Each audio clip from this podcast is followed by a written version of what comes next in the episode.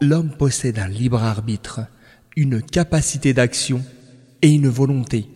Croire au destin n'est pas incompatible avec le fait que l'homme ait une volonté pour accomplir les actions qu'il a choisi de faire et qu'il possède une capacité à les réaliser. En effet, la loi divine et la réalité prouvent cela. La loi divine le prouve notamment à travers la parole où Allah qu'il soit exalté dit concernant la volonté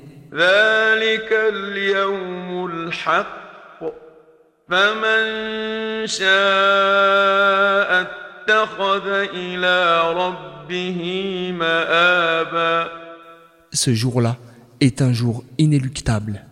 Qui donc veut qu'il suive pour le mener vers son Seigneur un chemin fait d'adoration et d'obéissance? Verset 39 de la sourate La Nouvelle. Allah qu'il soit exalté a dit à propos de la capacité d'agir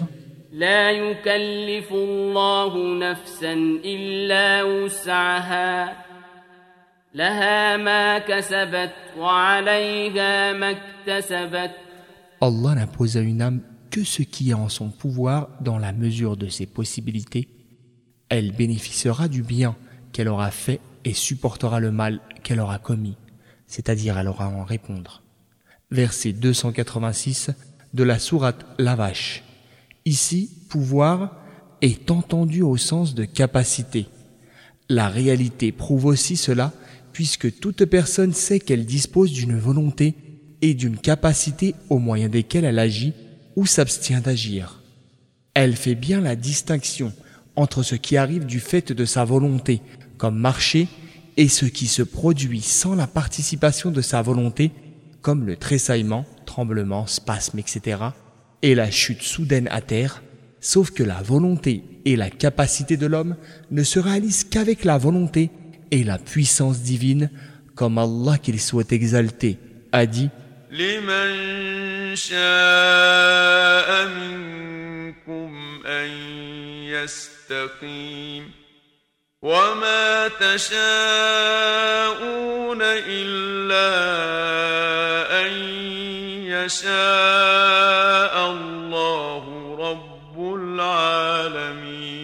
pour celui d'entre vous qui veut observer la droiture, mais vous ne voudrez que si Allah, le Seigneur des mondes, veut.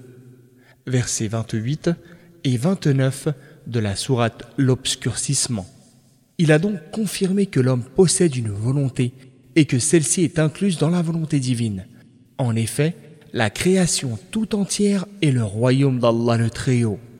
Il est donc logique que rien dans son royaume ne se produise sans qu'il ne le sache ou qu'il n'intervienne avec sa volonté.